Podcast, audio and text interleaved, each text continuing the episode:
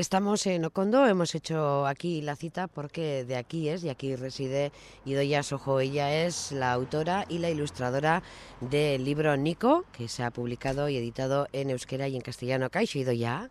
Kaixo, León. Bueno, Soriona, que, que ya has parido, ya has salido. Esto es una maravilla. Pues sí, es que ricasco y ha costado, pero bueno, cuando, cuando se tiene ya físicamente, pues es eh, un alegrón, un en sí. Gracias. Bueno, no todos y todas las personas de Euskal Herria que publican libros están en la Feria de Durango. Eh, si te hubiera gustado, ¿no? Digo yo que es una buena plaza. Pues sí, me hubiera gustado mucho estar en la Feria de Durango, pero bueno, por circunstancias, eh, en el momento de elegir editorial, elegí una editorial sevillana, que parece que, el trato fue más acorde con mi personalidad. Y bueno, pues, eh, pues no puedo estar en, la Feria Durango porque ellos no asisten, pero bueno, me hubiera gustado mucho, sí. Pero bueno, como ya hemos dicho, eh, bueno, con el mero hecho, mero entre comillas, ya de, editar, de escribirlo, de ilustrarlo y, tener ya la obra ya a la venta, eso ya es un gran logro. Y luego, bueno, tenemos que decir a nuestra audiencia que, bueno, que tienen muchas opciones de, adquirirlo, ¿verdad? Que no, no todo está en Durango.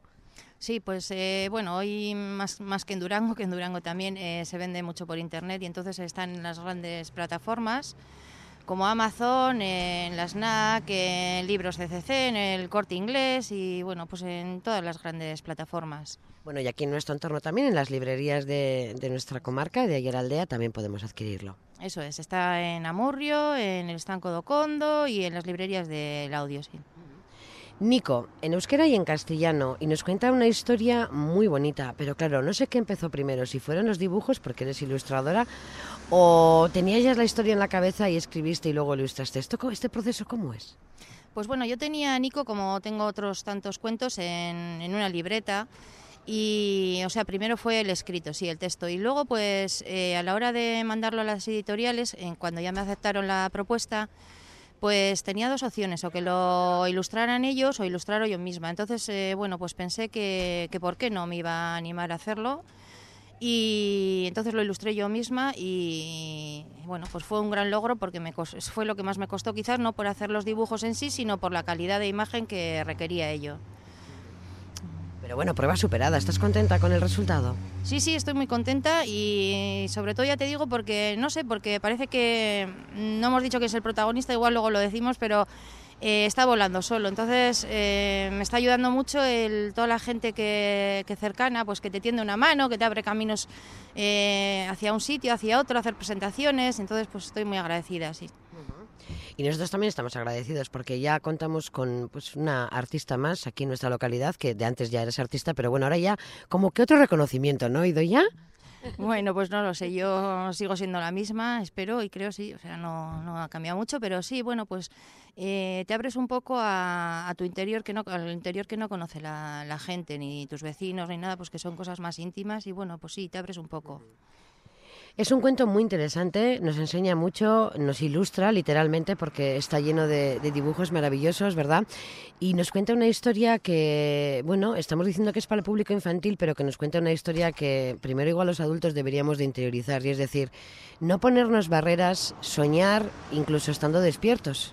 Exactamente, yo es lo que me, gusta de hacer las presentaciones cuando, cuando no solo acuden los niños, sino que eh, acuden sus, sus aitas porque yo creo que lo esencial de este libro es como una oda a la, imaginación y no solo de los niños, sino de los mayores, que los problemas yo creo que se resuelven mucho mejor de una forma más creativa.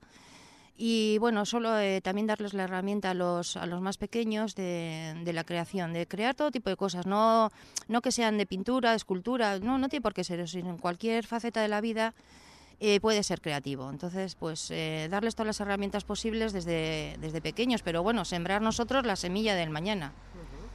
¿Por qué decimos esto? Pues porque muchos chiquis eh, que nos están escuchando dirán, ya, pero es que yo no sé dibujar bien, y otro dirá, jo, pero es que yo no escribo muy bien, ya, pero que a lo mejor tienen otras facetas que lo hacen estupendamente bien, maravillosamente bien, que son unos genios, unos sabios, y no nos estamos dando ese valor, ¿verdad, Idoya?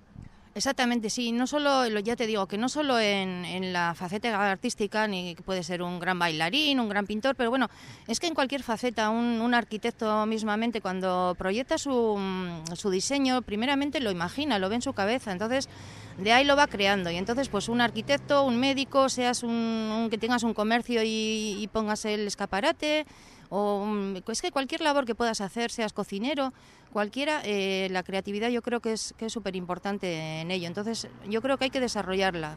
Hay que dejar esa faceta en, no sé, nuestra, en nuestros pensamientos, liberarnos un poco de, todos los pensamientos que no valen para nada, como la papelera basura del ordenador, y, dejar paso a la creatividad.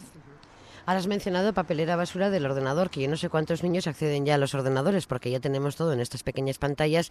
Y bueno, vamos a hacer un llamamiento a que, a que lean, ¿no? Que dejen un poquito las pequeñas pantallas, que sí, que son sus amigas, ¿no? Pero que bueno, que, que lean un poquito y que, y que cojan también libros soporte papel, que ya tiene su magia también. Sí, exactamente, que lean, que lean. Y bueno, de esos, de esos cuentos, es que el cuento es una herramienta también muy válida para, para los peques, todo lo que le quieras eh, enseñar o, no sé, bueno, demostrar, eh, lo puedes hacer a, través de los cuentos, porque los cuentos, eh, yo cuando he trabajado con niños, le puedes también pedir que, creen ellos un cuento con los personajes que tú le das o que creen un final diferente. Entonces, con los cuentos que leen, pueden hacer luego ellos diferentes versiones de, de ese cuento y eso es lo que es la creatividad. Entonces, sí. Bueno, pues que la lista, cuando escriban la carta a Lorencero, a y a los Reyes, igual recomendamos también eh, que se acuerden de la cultura. ¿eh? Y si los peques no se acuerdan, pues que ahí te llama, y seco, saba, y tite, amoma, pues que igual un poquito de cultura, ¿verdad? Exactamente, sí, la cultura, por desgracia, la cultura está un poco cara. Eh, hay que hacer un poco de, Por eso, por eso lo pedimos.